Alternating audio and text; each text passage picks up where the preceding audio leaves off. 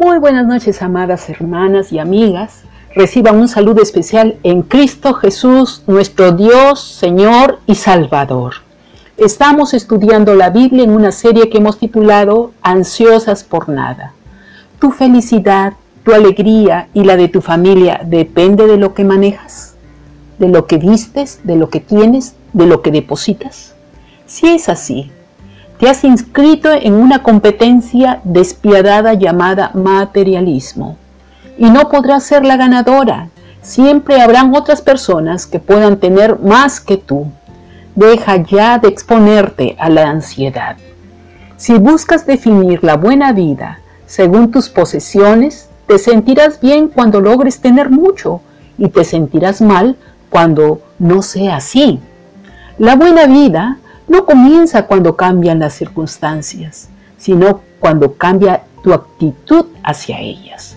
Tus expresiones, ayúdame a, por favor, dame esto o aquello. ¿Podrías mostrarme tal cosa? Deberían estar salpicadas con una palabra maravillosa llamada gracias. La gratitud es tener conciencia absoluta de los beneficios de la vida. Es la mayor de todas las virtudes. Los estudios han relacionado esta emoción con una variedad de efectos benéficos.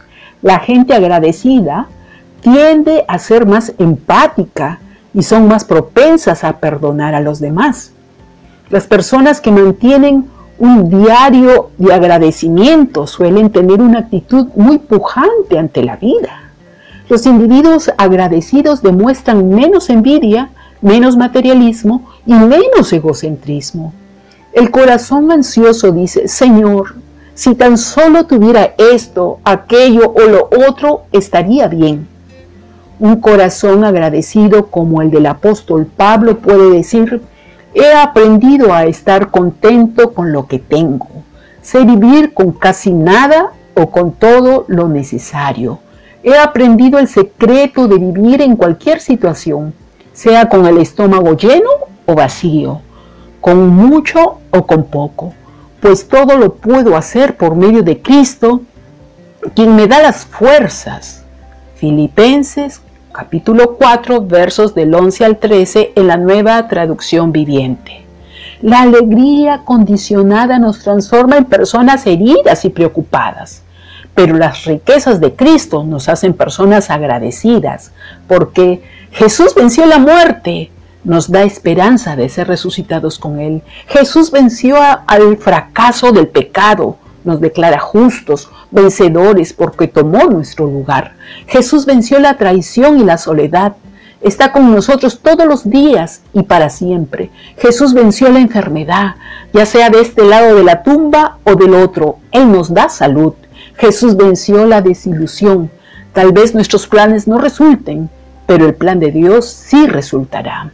Mary, Carol, Andina, amiga, escribe tu nombre. Cristo tiene toda la felicidad que desea tu corazón. Aprendamos a basar nuestro contentamiento en Cristo para ser esas personas fuertes. Recuerda, la preocupación se niega a compartir el corazón con la gratitud. Carmen, Lucy, Norma, amiga, escribe tu nombre. Ancla tu corazón al carácter de Dios en Cristo, porque solo Él pudo vencer todos los huracanes y tormentas de la vida y salir vencedor. Y unas gracias sinceras dejarán sin oxígeno el mundo de la preocupación. Conmigo será hasta mañana, si Dios lo permite. Shalom.